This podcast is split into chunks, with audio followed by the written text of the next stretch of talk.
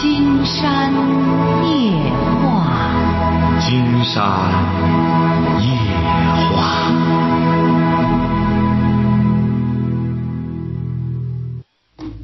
晚上好，听众朋友，我是您的朋友金山，很高兴和朋友们相会在午夜。马上接我们朋友电话哈。喂，你好，这位朋友。喂，是金山老师吗？哎，我们聊点什么？呃、我想问一下，就是，呃，我我这样说吧，金老师，我我不是我听您的节目，不是听了很长时间了，就是 有点激动，不好意思，老师。您是什么文化？我今年大二了，大二了，学什么专业的？嗯，学物业。学物业啊？啊，对，啊，我的意思是说，就是关于中国传统文化的问题，我们该不该继承啊？那这个还用金山说吗？国家都要求继承，这这 这是谁能说不不不该继承啊？但是我看这个，比如说举举一个例子吧，嗯、汉朝的不是董仲舒不是说过一句话吗？三纲五常是吧？三纲五常，可是对于对于我们这个现在的社会来说，是不是有些落伍了呢？三纲五常不是董仲男女平等吗？三纲五常不是董仲舒说的哈，记住了哈。就是说这个东西啊，呃，作为你觉着为什你为什么觉着落伍了呢？那你比如说你也上大二了，你为什么觉着落伍了呢？三纲的意思不是说君为臣纲，父为子纲，还有是还有啊，对对对对对啊，您说的很对。您为什么觉得他落伍了呢？呃，古人不是说嘛，呃，君让臣死，臣不得不死，然后父让子亡，呃，如果不死就是不孝，然后父让子亡，子子不是的话，那就是经常觉得是这样哈，这位小伙儿啊，他作为一种文化的建制，呃，这样去讲，但你比如说，我们理解的时候，再就是你这只看到了一面了，你比如说他还有一面，就是说，如果要是君，呃，不君，就是君不像个君主，臣可弃之，晓得吧？那么哦大大臣就可以离开他，所以说传统文化呀，它是讲辩证法的，晓得吧？嗯哎，你不能光看一面，然后回过头来强调那个就君让臣死，父让子亡，子不得不亡的话呢，哎，回过头去还有父不父，那么子也可弃之。那么这个父亲就不像个父亲，不像个当爹的，儿子怎么听他的？晓得吧？他不是说一面对一面负责，他是一个相互的负责。哦哎，金山希望您呢理解这个东西的时候，一定不要极端。哎，所以说中国古代传统文化，它是经过了多少年的实践证明，当然也不能说所有的传统文化都都一概不动的搬过来，这还是毛主席说的：“去其糟粕，取其精华。”嗯学习传统文化呢，也要善于识别和选择，好不好？嗯，好的，谢好。好好，再见哈。喂，你好，哎，喂，是我吗？哎，没错，我们聊点什么啊，金山老师你好。啊？你好，啊，那个什么，我是一个留学生，我从意大利回来的，去年哦，十月您多您多大了？二十六二十六岁啊，这这毕业了吗？啊，毕业了啊，哟，那意大利在那上了几年？啊，在那上了五年啊，学什么专业啊？啊，学建筑的啊，说吧。哟，意大利可真能学到建筑。啊，回来回来之后就学的这个这个什么，我女朋友说我很失败，说因为我现在到现在还没有找到工作嗯，哦，女朋友结还没结婚？啊，没有结婚，嗯、女友是干什么的？女友和我是一个学校的，我们从高中就认识了，然后他也去意大利了吗？啊，对，一个学校的，我们是我们高中就是同学，然后通过同一种方式去的这个意大利。他找到工作了吗？他找到工作了，为什么他找到工作你找不到呢？因为我们学的不是一个专业嘛，他那个专业好像还还还挺挺好找工作的，就找到工作了。您是究竟建筑方面的什么专业啊？啊，您是建筑方面的什么专业啊土木？土木土木建啊，你为什么找不到工作呢？按道理讲，你这土木建现在这么多这么多地产公司，它需要人啊！你应该在意大利真能学到一种欧式建筑，说白了，各种风格的意大利都能体现出来啊！啊，是不是啊他们都他们都说我不合适。都说你不合适是什么意思呢？那他总得有个理由吧？啊？喂？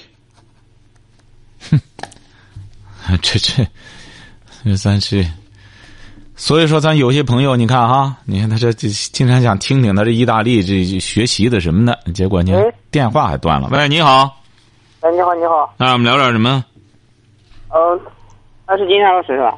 没错，啊，你好，呃我跟你说一下，都是那个我孩子今年他上初二吧，您孩子是男孩儿女孩儿一个男孩儿啊？就你儿子哈？啊，一个男孩儿吧，他上初二。前段时间他班主任打电话说啊，就是他班里有个女同学，他就是下班的时候自习时候净可是乱，哦，嗯，他反映说是，是好像好像是他们同学之间就是有那种恋爱关系了。你什么意思吧？您就直接说什么，就是你这个男孩子老和一个女孩子乱腾，怎么了？不是，我这男孩子他不乱，他的班主任反映说他他倒挺挺没不乱。啊，个女孩子和他乱，嗯，你要这个情况，得和那个女孩子家长说，你是怎么的？和家长说什么？您儿这不有毛病吗？你这不是经常直言不讳的讲，一个女生，你说你他又不和他乱，他老和他乱腾什么呀？他他有病吗？这女孩子，这女孩子这么没羞没臊啊！一个初中的学生，你儿没招惹他，他和他乱，这不女孩子有病吗？哦，你看这这个问题的，应该是他班主任管是吧？还用班主任管吗？让你儿给他一句话不就行了吗？你有病啊！这不一句话不就完了吗？要这女孩子这么脸皮厚的话，那说明女孩子真是有病了。一个初中女孩子绝对是很羞涩的，她和你儿闹腾，看看究竟女孩子要是有问题，或者的确精神不是很正常，他觉得你儿老实，他就和他乱腾。你儿说白了，一个男孩儿一句话不就把他呲一边去了吗？还用得着这么复杂？是不是啊？现在你没看男孩子就耍酷吗？一有这种女孩一干什么，接着有病啊！哎，那小爸爸不就这样？文章光整天耍酷吗？很多人还觉得真帅，真帅，不是耍酷吗？你儿这不正好有女孩上赶着，他就有病啊！这不显得你儿多酷啊？要不然让你儿子接电话，竟然就觉得蹊蹊跷了。你至于到这份儿上吗？你儿呢？让你儿说。他他这个人内向，今天老师，他不大正。那就是说，那个女孩子欺负他，哦，哎，要欺负他呢，你就交给你儿，老师意思是别担心那个俺的孩子学习。你就记住了哈要是听着，刚才金山这不就说嘛，指定他欺负你儿，你就交给你儿，让你儿呢给他一句话，滚蛋。哦，哎，女孩子一看他不干什么了，就不完。你儿别又不好意思的大红脸，他就和他他就和他闹腾了，晓得吧？是啊是啊，对他大。哎，为什么大红脸？说明你儿有想法，让你儿就给他说滚蛋，就完事儿了，晓得吧？哦，哎，好嘞。好行。喂，你好，这位朋友，是金山老师吗？哎，我们聊点什么？哦，我是我是一个男护士，你是个男护士，对您多大了？我今年二十四岁，嗯，您就是学护理的吗？对，啊，本科大学本科。嗯，说吧。我现在刚参加工作，我是不是？我现在正在困惑，是不是要在这个领域继续做下去？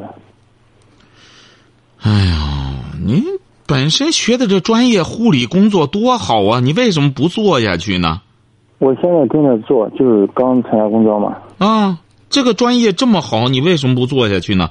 中国现在这个护理专业太需要了，很多医院就是这样，看完病了不管了，让人家自个儿家人在那护理着。嗯，你在这一个，你在这个领域是有很大的发展空间的。你又学了几年，我觉又得现在外界对男护士评价不高吧？你管别人评价干嘛？对大夫评价高吗？金山觉得现在恐怕对大夫评价要比男护士要低得多，晓得吧？啊，好像很多人对大夫都很尊重的样子。哎，这说明你这视力有问题。你还对大夫，人是不敢招惹他，人招惹他，生怕他他到时候干什么？人有病了，敢招惹他吗？当然，金山还是那句话，大多数大夫，百分之九十九的大夫，包括护理人员都是好的，但这极个别的人就不得了，晓得吧？是哎，你比如说，就好像这极个别人们说了一个产品，竟然记得有个，呃，企业家说过哈，一个产品对我们企业来说可能是千分之一，但是对一个家庭来说就是百分之百。是呃，一个一个大夫也是这样，他看病看了一千个都没干什么，他对人家这一个病人不干什么，对人家这个家庭来说就是百分之百。所以说，金山觉得你这个专业非常好，而且是你呢要记住了，呃，你要是光这样听别人的评价，这么没有拓展创新精神的话，你确实这个工作你没法做。金山觉得你这个专业，首先说，作为男的学护理专业本科毕业的不多，这应该说物以稀为贵了。是而且是你要真正将来发展起一个专门就是护理，嗯哎，你比如特别是你要到一些那个老年公寓去，老年公寓和他们合作，如果要是把这个护理和老年公寓结合起来，嗯金山觉得对这个老年公寓的发展也会有很大的帮助，让人感觉到有专家在这儿，是不是啊？是哎，对对，这个老人的健康有保障。实际上，你的空间很大，千万不要听别人怎么着怎么着的，晓得吧？我觉得啊 那个，我我是想在这个领域做好，就是一种征服这个领域的很好欲望吧。很好，金山觉得你有这个志向太好啊！如果最少要干够五年以上才可以，而且可能要十年八年的才可以作为一个护理专家。但是如果十年以后我都三十多岁了，还做的是男护士，会不会是很尴尬的？你现在已经分到医院里了吗？对，正式的合同工嘛，啊，合同工啊。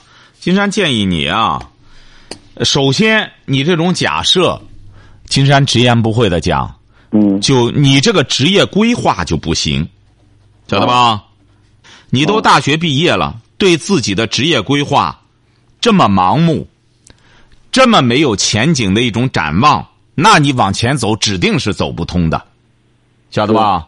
是。哎，所以说金山讲，现在像你现在职做职业规划，已经大学毕业了，应该是很理性了，在多长时间内达到一个什么样的目标，居然到现在一点信心都没有的话，金山觉得您干脆别干这个，还要等到什么十年之后，呃，等到要是再干着男护士再什么尴尬，您不觉得很可笑吗？金山觉得你在干的过程中。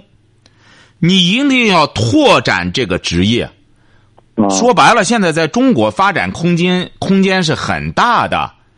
我们总在说，哎呦，你看怎么这这行业有一些行业在调整的过程中，让人感觉到好像是有些不尽人意的地方。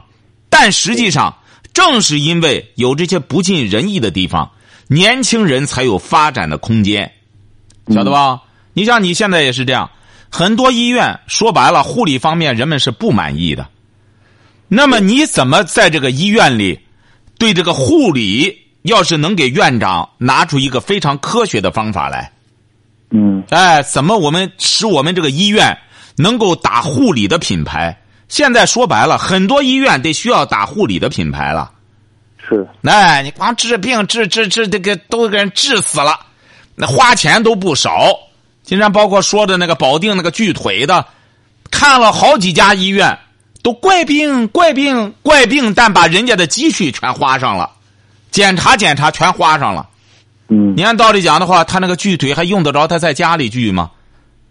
说白了，一个大夫真要有这种职业精神的话，你没钱没钱，你这个腿也不能再出去了，烂成这样了，你再出去之后，他不往上感染吗？你不到时候败血病吗？哦所以说你呀、作为一个年轻的护理人员，要有大的志向，晓得吧？啊哎，金山预祝你成功哈！啊，好，再见。谢谢。金山呢，本来是上周的时候啊，有一家公司说请了一个什么全国的一个顶级专家，说经济专家哈，呃，说这个邀请金山呢一块儿看看怎么能谈这个问题。金山说，我本身对他的经济理论我不赞成，我我不赞成，我觉得有些东西呢作秀的成分太多。金山谈的这个可能更实用，不是仅仅从学术的角度。而且是金山听说呢，我们很多老板呢还得花钱去买票去听，就觉得是嗯挺搞笑哈。为什么呢？说白了，如果要是很多朋友关注的话，金山当年的时候写的博客，就曾经对我们这这类专家，呃提出过质疑。现在果然是，你看国家的经济理论并国家的经济并不像他们预测的那样走。他们预测的很多东西并不到位，为什么呢？他们本身就不在中国，他就高高在上。经济他是从，就说老百姓的菜篮子里边就能反映出经济来。不要老认为什么这这这多高深的理论，太高深了，说白了对老百姓没用。我们金山夜话更重要的是对什么？对更多的百姓有益。谁是百姓啊？金山就是个老百姓。哎，他不可能谈出什么玄学来，大家都听不明白干什么？之后那那个有什么用啊？咱又没通达到那份上。所以说，中国圣人说的对了：达则兼济天下，穷则独善其身。独善其身，并不是说不去拼搏，并不是说不去实现自己的梦想。而金山觉得，很多朋友听金山讲的这个，就是让你怎么去。金山直白的说吧，就像一位大学生就谈到了，哎呦，金山老师听了你讲的，真是我知道怎么去升官发财了。金山说太对了，听明白了吧？金山在全篇讲就没提到过升官发财，但是人家这个大学生心有灵犀。说白了，金山能说演讲说，我给大家讲升官发财吧，那多直白多功利呀！人家来听的人也会觉得臊得慌。一听，你看，我就想去这直白的奔功利了。而金山讲的这个正能量，你真正有用的正能量，它才能够让你升官发财。升官发财不是贬义的，这是褒义的。但你说你整天邪门歪道，光斜撇子，光胡琢磨别的，你也升不了官，也发不了财。所以说。我们一定要记住了哈，我们有些朋友在到金山，也希望很多朋友到场听的时候，要能够提问题。你像刚才那位同学提的就很好，传统文化，他这一提，他就对传统文化以后再去怎么学的时候，就会有一个辩证的学习。我们一说啊，这个这这什么呃传统文化，这么这三纲五常，那这这老家说不对怎么办？领导说不对怎么办？本来就是，本来就让你要辨是非的，没说让你于听于信。喂，你好，这位朋友。哎，你好，金阳老师是吧？哎，我们聊点什么？呃，那个，我是一位那个盲人，然后听咱节目也比较时间比较长了。啊。听说咱今咱这个月有活动是吧？对，没错。这个残疾人呢也渴望得到咱们这个书籍，您看能不能这个对残疾人提出一定的优惠，或者说是一个赠送的一个活动？哎呦，这个金山觉得得可以，咱过后的时候可以干什么？对，可以。不方便我们，因为我们确实听你们节目，毕竟我们这个知识面也窄，是吧？啊，这个没问题的，这个没问题的。方式，您这样，您这个建议特别好哈，这样建议特别好。之后过后咱们商量这个事儿哈，也有这想法。本来书店也有这想法，但是这一段时间呢，刚刚开始这个什么，得再过一段时间，好不好？啊，哎，好的，谢谢哈，这个建议非常好哈。呃，实际上，呃，我们也都有这个考虑，不光是这个三盲人朋友哈，包括你比如很多腿脚不利索的朋友，干什么的朋友，呃，但是金山还是觉得呢，呃，特别是有些这个年轻朋友，呃，应该拿出更多的时间来放在这上面。你比如说，这次金山遇到了一位，当时呢太忙了，没这没那个什么，是一位山大的一位学生会的一位同学，呃，他同时呢说邀请一块儿去搞一个演讲。金山觉得这个同学就很好，为什么呢？你看他作为一边上学一边关注一些社会的活动。你现在读大学就是这样，你光闷在学校里，这然后再谈个对象吧，干什么？你是你光享受的话，你毕业之后你指定会难受。哎，因为现在大学，金山一再讲哈，也给大家分析了，大学现在基本上就就和个什么一样了。基本上就和高中毕业差不多了。真正在干什么的话，就是考，考公务员。现在就像过去的考大学，就是考工作。工作你得再去考。所以说，在大学里的这些朋友怎么会高枕无忧呢？金山就不理解了，怎么成了天之骄子了呢？三十年前天之骄子，现在怎么着？文化下放了，你还教不起来？金山觉得这次很好的一点就是。这个公司说，有些房地产公司的老板希望和金山有个对话。金山觉得这就挺好，这就说怎么着呢？这就是说，现在有些老板已经开始静下来了，头脑不那么发热了。为什么呢？大家开始理性购房了，大家也已经明白了，现在房源太多了，你着急麻慌的，你着什么急买房子？有的是房子，盖这么多房子卖给谁呀？不都卖给人住吗？很多人说白了就是一个企业职工，有可能他也两套房子。为什么呢？房改的时候，她老公有单位，老婆再有单位，或者在过去有点积蓄什么的，再买一套，一共一个孩子，他弄这房子干嘛？不得卖吗？那个。再就是经过这次房市的波动，人们对房地产的识别能力更强了。什么二手房贵，什么房贵，都是炒作的。一帮地产商炒作的，金山就在想，你说像潘石屹这些人本身就是卖房子的，整天在那里分析房市，他分析房市不把人都带到沟里去吗？尤其他那万通六君子更荒唐了，六个大商人居然成了六君子了，报纸也在那哐啷哐啷给他宣传，为什么？因为他拿钱了。君子一词怎么来的？君子一词是过去的文化人和商人区别开来，为什么？你们是商人，我们是君子。君子于义，小人于利。为什么商人要逐利嘛？当然，这主要指的奸商哈，这过去的那个商人的概念，不是现在我们很多人呢经商呢都是按照法律来，都是干什么的？那那另当别论哈。但是咱就说这个过去君子怎么来的？君子就是区别于商人的，那君子于于义，商人小人于于利，谁与唯利是图，都是说的谁啊？所以说君子要和他区别开来。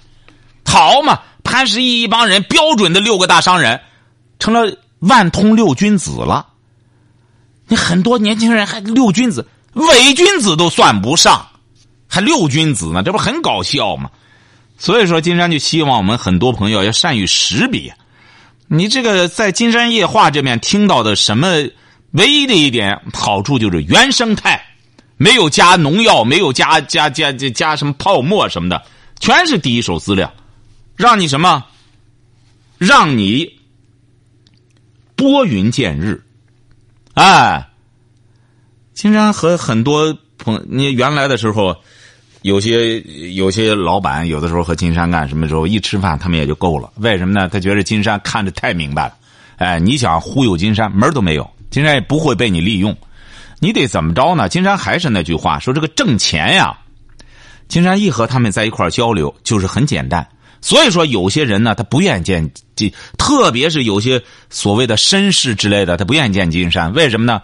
金山就给他们谈这个问题，说你挣钱得有底线。你不能没有底线，你下不保底，挣多少都可以，那你这一辈子就会很累的。我们总在说发达国家的人，发达国家的人干什么？他挣到一定的钱，他就要消费，他去生活。那俄罗斯也是这样，你到礼拜六、礼拜天，当官的给他说，这这次给你三个这这这三三倍的加班费，我不要。他干什么去呢？他然后带着他的家人到郊区那种木板房里。搞个烧烤，一家人在那休息休息。为什么呢？他知道人呢，不是铁打的，不是活着钱越多活的越干什么。他不是这样。不光俄罗斯人这样，欧洲人他会都会这样理解生活。到了那大老板都是很大的老板，周六啪把手机一关，谁也联系不上，一个电话都不接，就带着家人，然后在那或者和朋友在一块儿休闲，就很简单。挣钱差不多了，然后就像比尔盖茨，这不很典型吗？咱挣到这份上了，有些人还哟，比尔盖茨现在不是最富的了，不是人家不是最富的，人人家已经完成了他这一个敛财的过程。人家再往后是要散财了，而我们现在中国的很多商人没有散财的人生规划，只有敛财，敛活起来之后，哪怕是自个儿怎么着呢，都要给自个儿家里，都要干什么之后，所以说他这个观念不行，不知道怎么生活。哎，你弄那么多钱没底线，整天弄得这这累的不得了，着急吗？那你这，而且是很多人，金山在。我这本听见里，就在我的精神乌托邦里，就特别谈到这一点。为什么呢？就说每一个人忽略了，当他前期的行为，他会形成惯性的。说白了，金山都谈到了那百万的那种诱惑，金山一点都不动心。不是说不，你这这你就三百万又怎么着呢？三百万现在济南的一栋别墅就是三百万，还不是很好的。三百万后期服务，你得多少钱？你这一辈子就不是伺候别人了，你得光伺候房子。有那精气神你伺候老家多好呢！伺候你爸妈，好好的伺候他们，多和他们多待一段时间，多唠唠小的时候和爸妈在一块，这才是人生的享受。整天弄个大房子、别墅，弄上一帮人在那里给你打点，自个儿偶尔过去一趟，你这是干嘛呢？这叫生活吗？所以说，怎么生活？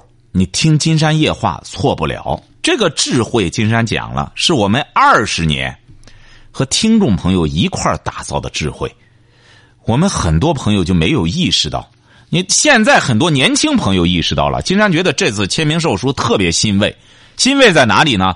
很多年轻朋友一买买七八本，金山说：“你买这么多书干嘛呢？”他说：“我给我的，呃，爸爸妈妈，呃，姥姥、姥爷、爷爷、奶奶。”金山说：“好，孝顺孩子。”哎，金山就给他在签名的同时给他写上这个大孝，哎，孝道啊，就是懂孝道。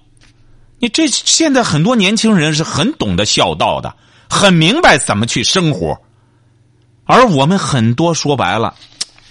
尽管是年纪挺大的这朋友，还悟不到这一点。所以说，中国古代的圣人讲“有志不在年高”。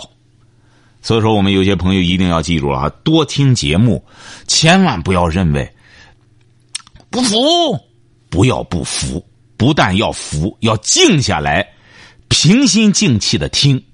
要是如果要是真不服，金山诚心的邀请。喂，你好，这位朋友。哎，你好，金山先生。哎，我们聊点什么？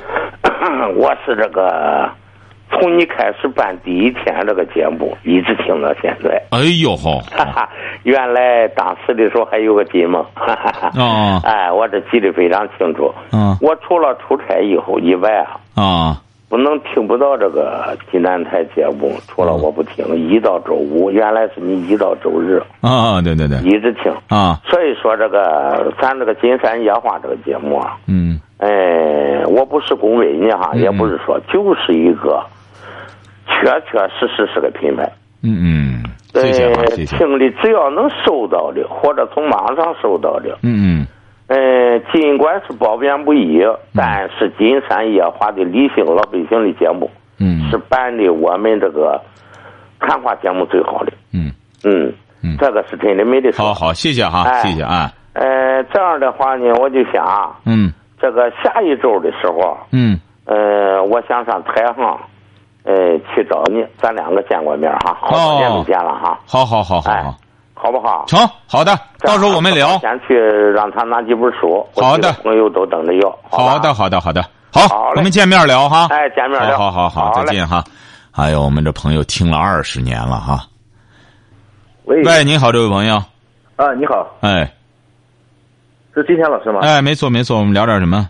哦，是这样。嗯我孩子今年高三了，啊他那个成绩一般，是老师说，顶多也就上个二本吧。啊！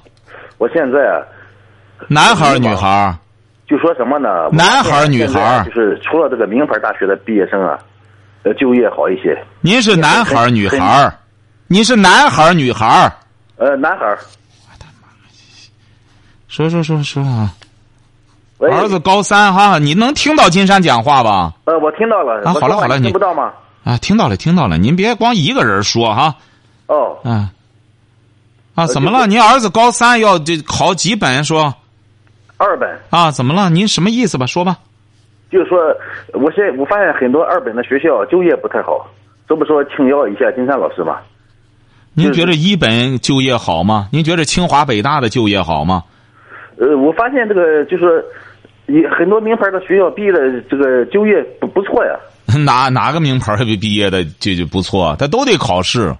我知道他得考试，就是啊他那个考生啊、学生啊，比较优秀一些。哎呀这位先生啊这位先生，你本身就把问题说到点子上了。是啊，人家名牌学校的学生，人家付出的多呀，是不是啊？他得背诵什么的，他这他这付出的汗水多呀。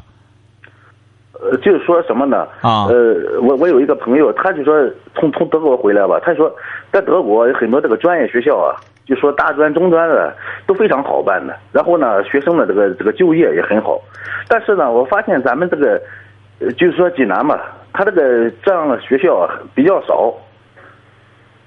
哎，我所以说，我是我想打个电话请教你一下，就像就就像我孩子他就这种这个学习这个情况，就是上一个什么学校比较好呢？那金山给您一个思路，这位先生哈，哎，您记住一点，呃，这个聪明人啊，一定要记住了，要适应环境，哦，而不是抱怨环境。对对，哎，你比如说，我们本身他就生在这个地方，那么他德国再好，他不会因及我们，是不是啊？对对对，哎，我们就在，你比如说，他就说，我们就在，那么你就现在就您而言，您是山东济南的吗？对，啊，那您就山东济南的，那只能就在这个地面上说话。那怎么办呢？就让孩子要明白一点：适者生存。哎，就是说你得能适应。那么你在这个环境里，你不是佼佼者，那怎么办呢？你就要找你的特点，是不是啊？你比如说现在，金山举个例子，为什么大家比较关心演艺圈儿哈？哦，演艺圈儿你看现在，演艺圈儿真正出名的那些人，是那些帅哥靓女吗？有有帅哥靓女，不全是，对呀、也有很多人在很多人看来其貌不扬的人，那么他照样成功了，为什么呢？这就说明成功，它是一视同仁的，嗯，晓得吧？只要你付出汗水，你孩子也是这样。如果要是你比如说你老是你说现在就业怎么能再说就业难呢？你单看是什么就什么业，是不是啊？你单看就什么业，你说要是考吧，无论是考事业单位也好，考公考公务员也好，他是看分儿。哎，所以说一定要记住，我们现在有很多人呢，老是认为，呃，有关系是是也是一个条件，是不是啊？对，但是他一招招上百、好几百，他不断的有人在退休，不断的有人，他哪有这么多关系呀、是不是啊？还是凭个人能力啊。对呀、他有关系呢，可能你比如有一二十个，那么有那关系呢，那好几十个，你以为那招聘的整天在那里找关系吗？他觉得过了分之后就基本上就过来了，分是很重要。现在呢，实际上一本二本不重要。金山觉得你让您这孩子啊，得有这么个意识，他无论上一本二本，他一定要好好学。他学好了，他再参照一下那些考考这考单位的这些考试哈。他因为大学毕业之后，他马上就得再考，那才是真正的大学考试呢。哦哎，因为那个一考就有了职业了，哦，晓得吧？你一定要给他解决这个思想问题哈，千万别给孩子一种抱怨环境的这种思维。你抱怨环境，最终的结果他抱怨你，晓得吧？是是。上次有一个男士就这样还不服，后来金山说他一通，还是不服，最终孩子怎么样？给他瞪开眼了。人家谁他爸爸是局长，人家就怎么着了？你看你你怎么和人家岁数一样？你怎么没当上呢？你看，他又来找金山了，说干什么？金山说你引火烧身啊！你整天抱怨这个抱怨那个，最终你孩子是就是就是你的事儿。所以说，让孩子一定要正确对待，正确对待别人能正常的考，那么你你就别抱怨他考二本几本了，反正这个学习他也不是一蹴而就的事儿，是不是啊？对。让孩子得明白一个道理。无论是考上几本，都是有希望的。单看你怎么做职业规划，这不金山一再讲吗？你给孩子不要进行学习规划。你看，你这位先生又犯了一个大的错误。哦。你给他搞什么学习规划？现在学习根本就不是个终点。他大学毕业压根儿还没完事儿呢。他上了大学，相当于就是系过去的高中毕业，呃，上高中。他得憋足了劲儿准备高考。对，哎，所以说你得给他搞职业规划。你既然现在这么关心他将来的职业，首先你说他找工作难，他要找什么工作？你首先给他定位。他说我想找机关，那好办。那你现在上大学的同时，你就把各种考公务员的那种题都拿来，他要求的那个整个学习的那些范围，你就开始准备。你大学毕业之后直奔考考考公务员，是不是？啊？对，你得给他搞职业规划，一定要给孩子灌输正能量，晓得吧？金山老师，哎，你的那个自序写的很棒。哎呀，谢谢谢谢哈。如果说你的这这整本书啊，都是用自序的这种方式来写哈，那我我觉得会更棒。您说的太对了，您真是个内行。说白了。金山呢也是想，这也是就觉得将来，但是金山考虑到什么问题呢？这位先生哈，哦，主要考虑到不同方面的读者，晓得吧？你比如金山为什么就说这些这些故事吧？您可以看一看，绝对对您儿子有帮助。它是智慧故事，为什么不叫励志故事呢？金山觉得有很多励志故事啊，太空了，是不是啊？你光让他长志气，他干什么去？一定要用智慧来化解现在的一些问题。您像您现在，您这个儿子这个事儿，你千万不要光看重这个。呃，金山倒觉得有这么金山有这么个观点哈。哦。现在啊，你也不能完全光奔这个清华北大。你看清华北大呀，他这个要求的这个知识面这个方面太繁琐，晓得吧？哦，孩子得拿出大量的时间来要去背诵，晓得吧？哦，实际上他这个创新性的东西啊，还是不多。他真正考试啊，他不，他不，他这个考试啊，金山研究他这个考，他这个考试更多的说白了还是一些背诵性的东西。为什么呢？他还是按照传统的那种套路来录取。对。但是现在这个社会需要的，是不拘一格的，晓得吧？是得需要孩子这个脑子啊，得灵活，到了什么环境里都能生存。你看美国人，经常给你举个例子哈。哦。美国人这帮小子，心眼子就多。你看，在美国，金山写过一篇文章，就谈到了，说美国回来的留学生基本上都是什么创业型的。哦。而欧洲毕业回来的，基本上都是择业型的。晓得吧？不一样，不一样，不一样。你看刚才那位意大利回来的那位小伙他还抱怨找不到工作呢。他可是意大利留学回来的，是不是啊？对啊。你看人家美国回来那个方舟子，方舟子啊，咱就说那个张朝阳吧。张朝阳在美国读的，他是好像学物理学，他是博士毕业。他回来之后，他那专业啥没用上，他弄了个什么玩意儿？他弄了一个搜狐。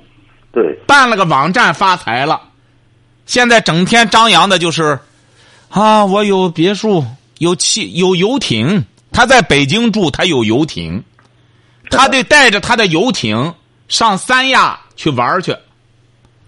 哎，你看张扬这个为什么呢？包括那个方舟子也是，在美国好像学的也是理工科，回国一看，他这两下子不行。中国这个科研也很厉害啊。他要也是实际应用型的，一看不行，人家干嘛？那个方舟子打假，晓得吧？聪明的人呀。啊，方舟子非常聪明。哎，聪明一定要记住了，该给孩子鼓劲儿，不要把这些负面的东西给他，好不好？哎，好好好的，祝您的儿子能够学有所成哈。啊，谢谢你，金山老师。哎，好嘞，再见哈。所以说，金山谈这些问题呢，也希望我们很多听友哈，也能够引以为戒，给孩子现在千万要做一种什么呢？要做一种职业规划。不做职业规划的结果，就会犯这样的犯这样的错误，最终让孩子就整天看负面的，人家谁家谁家怎么着怎么着的，最终他会把这些把这些怨气。全都发泄到父母身上。